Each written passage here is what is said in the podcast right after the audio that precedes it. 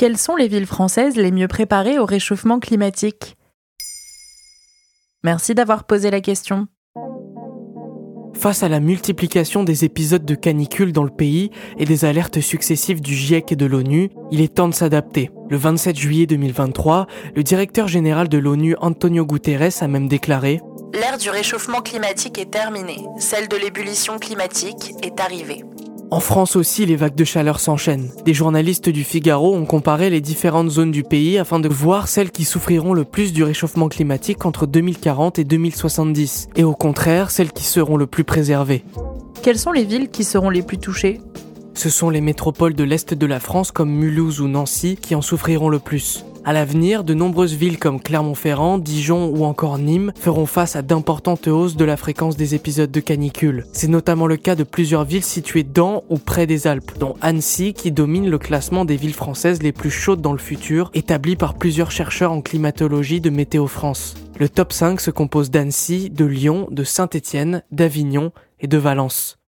Et quelles seront les villes où il fera bon vivre en cette période d'ébullition?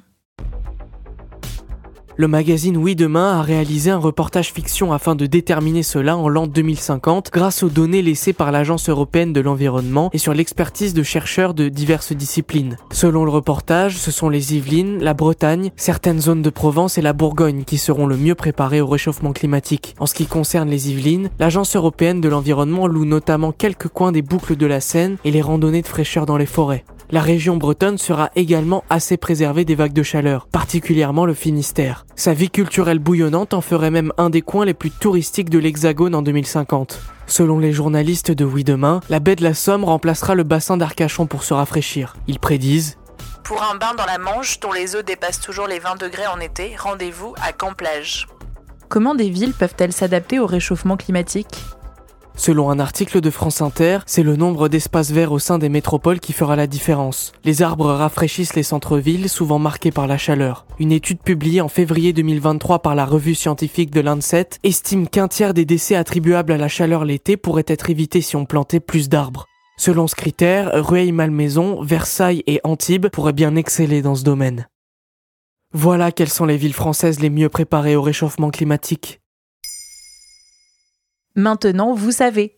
Un épisode écrit et réalisé par Samuel Lambroso. Ce podcast est disponible sur toutes les plateformes audio. N'hésitez pas à répondre au sondage du jour sur Spotify. Et si cet épisode vous a plu, vous pouvez également laisser des commentaires ou des étoiles sur vos applis de podcast préférés.